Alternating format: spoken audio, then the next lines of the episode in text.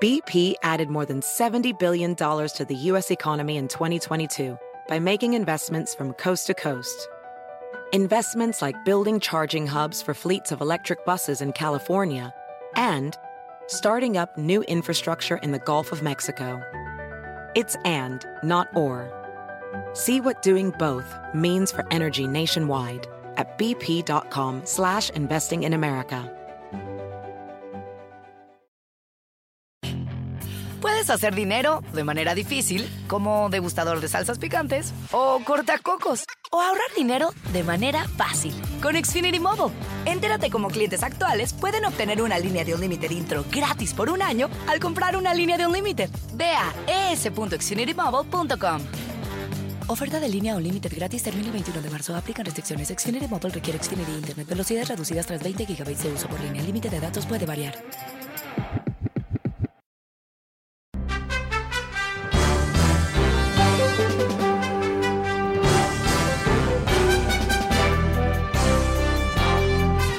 Hola, ¿cómo estás? Soy Fernando Espuelas desde Washington. Muy buenas tardes y gracias por acompañarme. Empezamos una nueva semana juntos uh, con, bueno, ciertas cosas positivas, pero algunas no tanto. Uh, no quiero ser muy negativo para empezar, pero definitivamente creo que hay que prestar atención a lo que está pasando. Por el lado positivo, eh, seguimos viendo una, un gran uh, éxito, yo diría, del presidente Biden en Europa.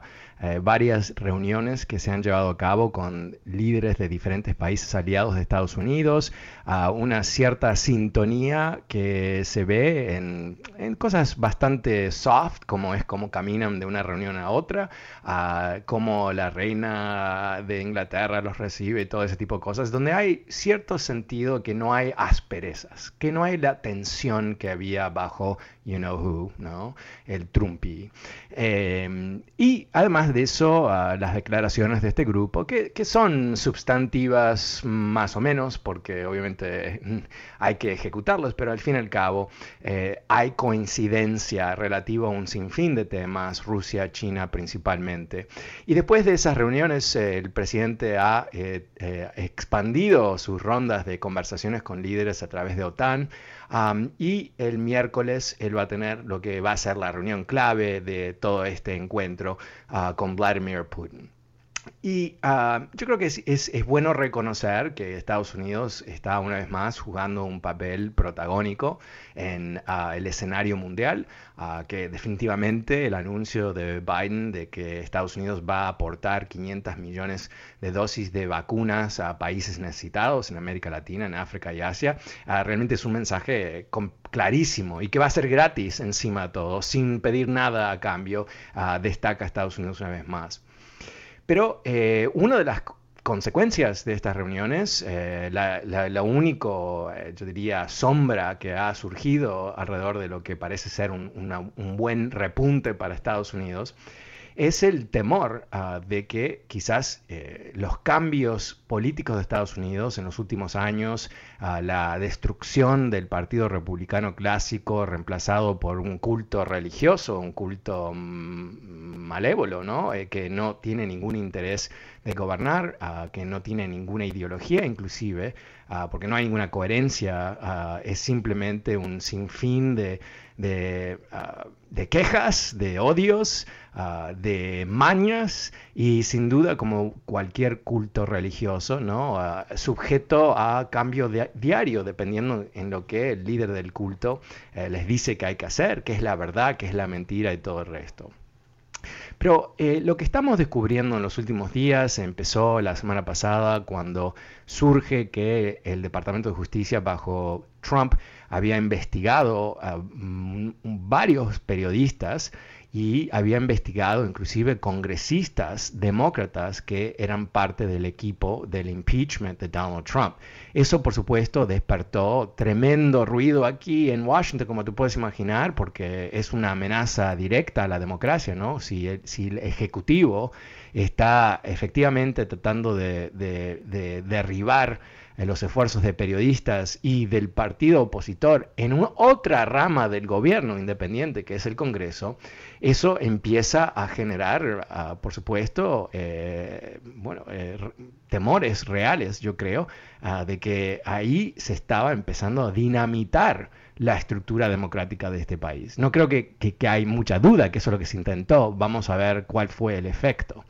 Hoy, como novedad, Ah, tenemos que eh, eh, Don McGahn, el que fue el uh, counselor, White House Counsel, el abogado principal de la presidencia en la Casa Blanca, también fue investigado por el Departamento de Justicia ah, durante la presidencia de Trump, porque eh, se sospecha que él estaba hablando con Mueller, el procurador especial que estaba investigando a Trump. O sea que se utilizó el tremendo poder del gobierno de Estados Unidos para intimidar, para atacar, para tratar de, quizás arruinar, ah, porque se les buscó los mensajes personales, se les buscó los voicemails, los emails, y no se le dijo a ninguna de estas personas que estaban bajo investigación. Todo esto secreto, todo muy a la policía secreta de cualquier dictadura, ¿no? Eso es exactamente lo que hacen. Ah, la diferencia es que ahora esto es público y ahora se está investigando. Ahora, eh, uno puede decir, bueno, esa es la loquera de Donald Trump, ¿no? Y ya se fue. Ah, pero primero no se fue. Ah, y yo creo que no es la loquera de Donald Trump, yo creo que es un espíritu autoritario, antidemocrático, que ha ha infectado el, cuerpo del Partido Republicano, lo ha destruido, eh, se lo ha comido, como que una de esas avispas que, ponen los huevos dentro de, otro animal y los huevos eh, eh, se desarrollan, salen los, las avispas pequeñas y se comen el, animal que portó los huevos. ¿no? Esto es un poquito lo que quizás ha ocurrido con el sistema democrático. No sabemos a qué nivel el veneno para cambiar metáfora, ha compenetrado el cuerpo político de nuestro, nuestro país. Ahora, eh, entonces, eh, ¿cómo más podemos determinar que el problema es el Partido Republicano en sí mismo? Obviamente, cada persona dentro del partido tiene sus responsabilidades, ah, pero no es un fenómeno ah, aislado. Ah, hay muchas de estas evidencias. Y Mitch McConnell, líder de los republicanos en el Congreso, en, perdón, en, el Senado de Estados Unidos, eh, en una entrevista hoy con ah, eh, Hugh Hewitt, que es una especie de ah, Rush Limbaugh con más vocabulario, pero igual, un, ultraderechista de la radio, dijo que eh, si hay una, un no un escaño, una butaca, no sé. Si hay uno de los asientos de ah, la Corte Suprema abiertos, después de las elecciones del año que viene, cuando ellos esperan controlar el Senado, que no va a dejar que se reemplace ese juez. ¿Ok? O sea, ¿qué está diciendo Mitch McConnell? Mitch McConnell ya nos está avisando que si ellos tienen control del Senado y hay una vacante en, en la Corte Suprema, que muy probablemente va a haber, Ah, hay un par de jueces que son bastante mayores y se está hablando de que se van a retirar, que no va a permitir que Biden nombre el reemplazo. ¡Wow! ¡Wow! Está anunciando, eh, para ponerlo en forma lo más, clara ah, posible, ¿no? Está anunciando que él va a frustrar la voluntad constitucional de un presidente que ganó más de 80 millones de votos obviamente con promesas de tipos de jueces que va a nombrar, igual que los republicanos, y que Mitch McConnell, que representa a Kentucky, ¿no? Eh, ha determinado que no se le va a permitir al presidente constitucional de Estados Unidos nombrar un reemplazo o reemplazos a la Corte Suprema. O sea, estamos hablando no de, cosas eh, con matices, de, tonos grises, que no podemos, mm, ¿qué estará pasando? No está claro, es un poco confuso.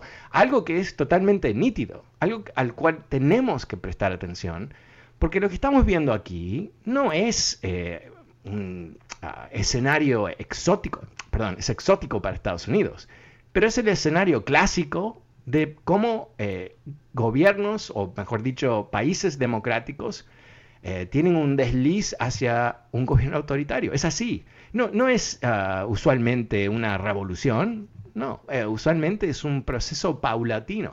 Te comento que esto ocurrió también en Uruguay, yo soy de Uruguay, donde antes de la dictadura del 73 hubo una serie de medidas aprobadas por el Parlamento que le dio poderes extraordinarios al Ejecutivo, a la policía y todo el resto. Esto la película se repite, se repite, se repite, se repite, se repite. Entonces, eh, yo recibo muchos mensajes de personas que después de escuchar el programa me dicen, pero ¿qué podemos hacer? ¿Qué podemos hacer? ¿Qué podemos hacer? y definitivamente eh, tiene que ver, por supuesto, con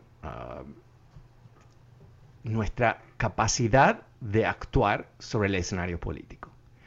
Muchas cosas van a ocurrir de aquí a las elecciones que vienen, pero te comento que el resultado de esas elecciones que está bajo tremenda presión por todos los esfuerzos de reprimir el voto por republicanos, inclusive leyes ah, adicionales que ellos han aprobado en ciertos estados, que le permite a los legisladores republicanos rechazar el voto. O sea, estamos hablando de cosas que parecen que es Rusia, pero están, es aquí.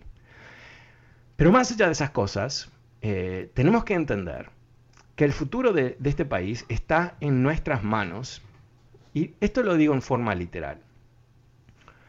Tú viste en las últimas elecciones eh, el tremendo despliegue de dinero, esfuerzo, de, comunicación ah, en ambos lados, ¿no? Del lado de Trump y del lado de Biden. Y todo eso logró, por supuesto, un voto histórico y obviamente la derrota de Donald Trump. Pero ¿qué pasa históricamente en las elecciones de medio término? Es que los demócratas tradicionalmente no votan votan a niveles tremendamente inferiores de lo que votan durante años presidenciales.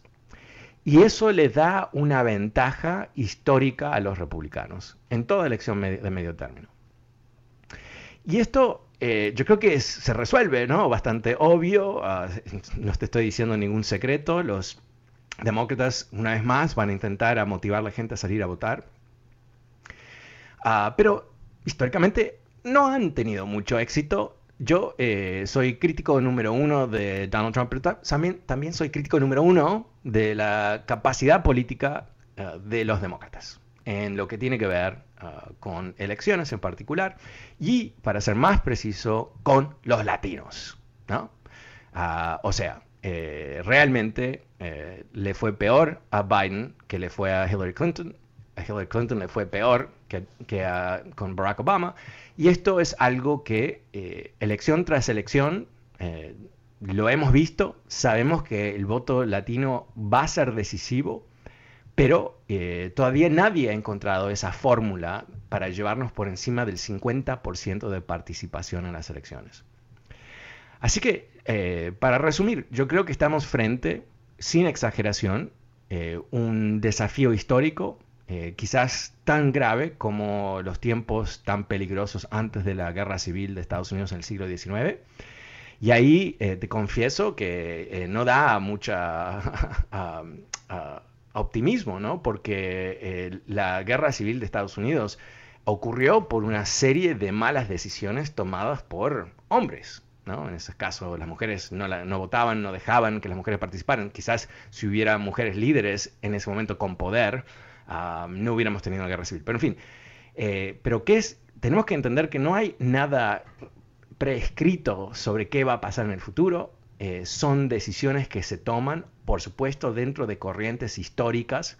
Eh, la división de este país es una corriente histórica, el alzamiento del racismo como mecanismo de adhesión política por parte de los republicanos es una corriente histórica, ah, el peligro al nivel internacional que representa China y Rusia para Estados Unidos es otra corriente y como eso hay muchas cosas, pero dentro de todo ese entorno que tiene eh, su cierto movimiento, su momentum, eh, estamos nosotros. Y ahí es donde yo puedo ser optimista, porque no puedo controlar lo que hacen los chinos, no puedo controlar lo que hace Donald Trump, pero puedo controlar lo que yo hago. Y tú puedes controlar lo que tú haces.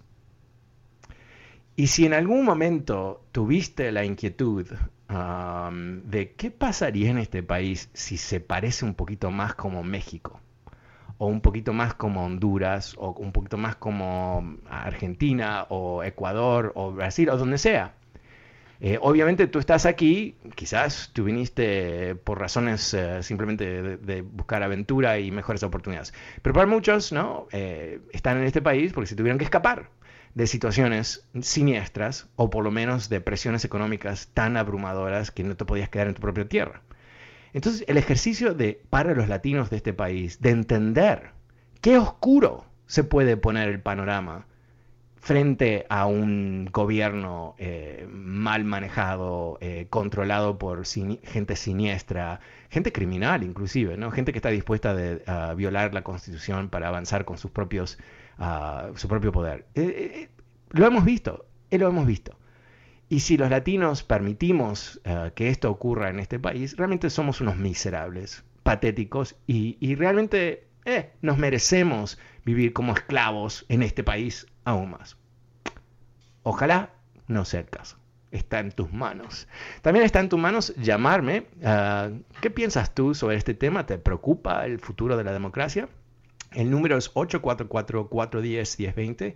844-410-1020. Si quieres participar de esta conversación, uh, llámame 844-410-1020. También aprovecho para eh, recordarte que este programa está disponible a través de Uh, podcast, uh, puedes suscribirte gratuitamente en mi website fernandoespuelas.com, también en Spotify y Apple Podcast. Y por último, pedirte que si te gusta el podcast, que hagas un review, ¿no? que hagas una reseña en uh, Apple Podcast, uh, ponle tantas estrellas como te parezca que se merece y escribe algo lindo. ¿Por qué? Porque de esa manera eh, el, algoritmo de Apple y de Spotify van a encontrar, uh, van a recomendar, mejor dicho, el podcast a otras personas que puedan estar Ah, interesadas en la misma temática. Así que te pido ese favor.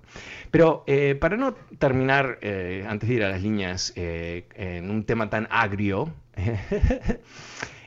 también quiero volver al comienzo de esta conversación sobre lo que está pasando al nivel internacional con el presidente Biden en Europa.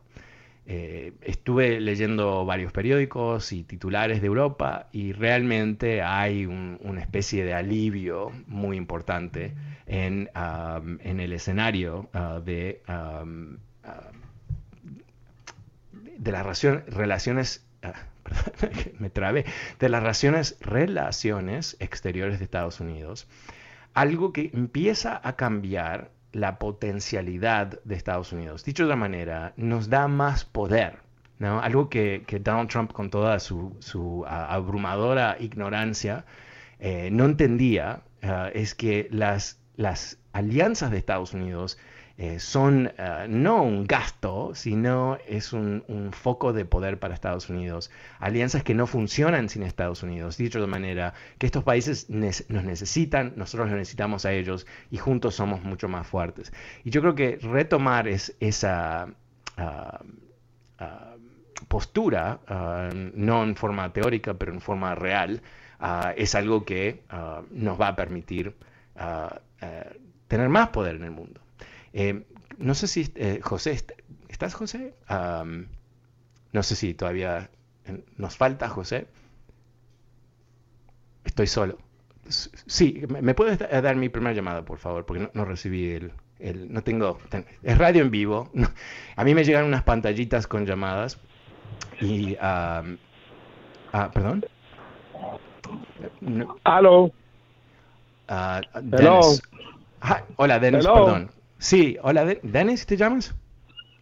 Sí, eh, eh, eh, um, Fernando, es algo muy evolutivo que hay que desintoxicar ciertas cosas. Y una de las cosas que hay que desintoxicar es uh, la mentira que los demócratas nos han puesto desde John F. Kennedy, que defienden a los pobres, que quieren la inclusión, que Trump es un veneno. Yo soy y, por qué, ¿Y por qué, por qué es una mentira eso? A ver, ¿por qué es una mentira? Eh, eh, por ejemplo, a ver, eh, de los dos partidos, ¿cuál es el partido que estableció el sueldo mínimo? ¿Cuál es el partido que estableció Social Security? ¿Cuál es el partido que estableció seguro médico para los niños? ¿Cuál es ese partido, tú piensas? Pero ese partido lo hizo por mantener la filosofía de los pobres. No, no, no. No, sabes que el problema que tú tienes, yo creo, es que, no tienes un punto de vista ideológico real, ¿no? Tú no tienes algo ah, realmente que dices, bueno, la mejor solución para la pobreza es esto.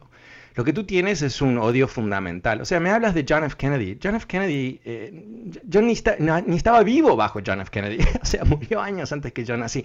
No, no es muy relevante, ¿no? Lo que, lo que tú estás arrastrando es una especie de eh, prejuicio irracional hacia los demócratas. Y está bien, ¿no? Si, si te, te, pone contento eh, odiar a los demócratas, ok, ah, es una sociedad libre, puedes hacer lo que quieras. Pero cuando somos serios y tú dices, no, que los demócratas hacen creer que están a favor de la gente pobre.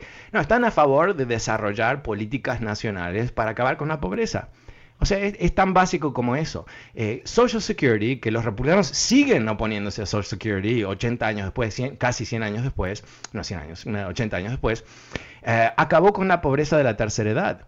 Eh, eh, este país era una miseria total. Una vez que tú ya no podías trabajar, ah, ¿qué es lo que pasaba? Bueno, te morías de hambre o, ah, o, algo más, tenías que buscar algo más. No había, no había ah, esperanza, no, podías, inclusive recordemos que la vasta mayoría de trabajos, eh, ciertamente en, siglos pasados, en los últimos dos siglos, era lomo, ¿no? Con la espalda, ¿no? No había gente sentada en la oficina con un computadora, o sea que el cuerpo se, se acaba, el cuerpo se, se termina su capacidad de hacer cosas físicas.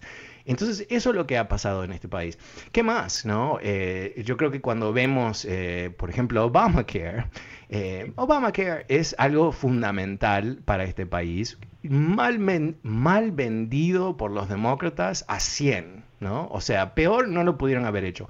Porque nunca le dijeron a la gente, yo lo entendí por primera vez el año pasado, y yo no, vivo adentro de un, zapallo, ¿no? Yo eh, entiendo estas cosas. Pero el tema fundamental es que acabó con el derecho de las empresas de seguro de, de, negarte de, de ¿cómo se dice? De, ah, de no dejarte tener seguro por una condición preexistente. ¿no? Eso no es que ayudó a unos pocos, ayudó a más de 240 millones de personas en este país que sufrían penalidades por, por tener que pagar más por seguro porque tenían una condición médica, que es todo el, el punto de tener seguro médico es porque tienes condiciones médicas. ¿no? Entonces eso cambió esa ley. Ahora, ¿eso lo escuchaste tú muchas veces? No, no tanto. No tanto, ¿por qué? Porque estaban obsesionados con el tema, eh, el mensaje emocional, ¿no? De decir, bueno, estamos ayudando a millones de personas que no tenían seguro a tener seguro. Ok, perfecto, hicieron eso, pero se olvidaron a decirle al 60% del país que se benefició con la ley, que era una ley para defenderla.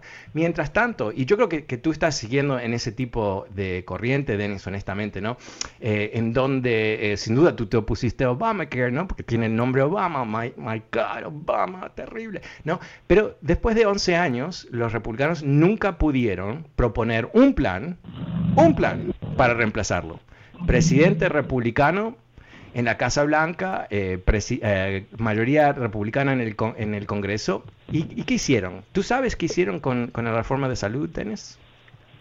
Tirarlo a la basura porque era, era necesario tirarlo a la basura. Sí, no, pero existe. No, Denis, yo creo que, que tú eh, tienes que comprarte, entiendo que tienes una radio, pero quizás tienes que sintonizarla a otros programas también. No lo tiraron a la ah, basura. no existe. Tú sabes que existe. No solamente que existe, pero que el oh, gobierno federal puso más dinero. Oh, wow, sí. ¿No sabes que existe? Honestamente no sabes. Lo que pasa es esto Estoy de acuerdo contigo en algo y creo que vamos a llegar a una conclusión. Yo no te odio, Fernando. Yo creo que especialmente tú te trabas en español. I speak English with heavy accent. Pero yo creo, por favor, Fernando, de que todo esto debe de plantearse más en inglés. A lo okay, let me let me tell you, let me let me tell you something then. Okay, the moment you open up your mouth, let me tell you something. The moment you open up your mouth with one of these Republicans, they're going to think that you should be deported. And the I fact that you so. can't. No. Yes, they do. No. Yes, they do. No, yes, they do. That's the. That's the. Oh no, they don't care. They don't care. legally. Hey, dude, dude, you're Mexican. You're uh. Salvadorian. You're And I Nicaraguan. will be proud to be Mexican. whatever, whatever you are, you know, you know what? You're not American based on what they think. And the fact Yes, that you're so deluded that you think that they think of you as an American is because you're actually a tool for them. That's what you are. Vuelvo enseguida después de una pequeñísima pausa y en español. En serio, no te vayas.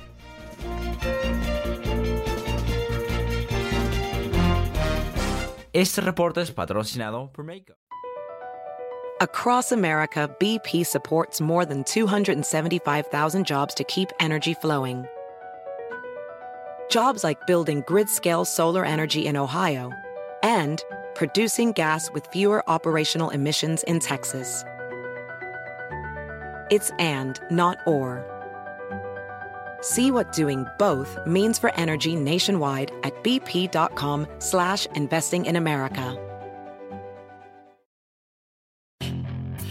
Hacer dinero de manera difícil, como degustador de salsas picantes, o cortacocos, o ahorrar dinero de manera fácil con Xfinity Mobile. Entérate cómo clientes actuales pueden obtener una línea de un límite intro gratis por un año al comprar una línea de un límite. Ve a es.xfinitymobile.com. Oferta de línea o límite gratis termina el 21 de marzo. Aplican restricciones. Xfinity Mobile requiere Xfinity Internet. Velocidades reducidas tras 20 GB de uso por línea. El límite de datos puede variar.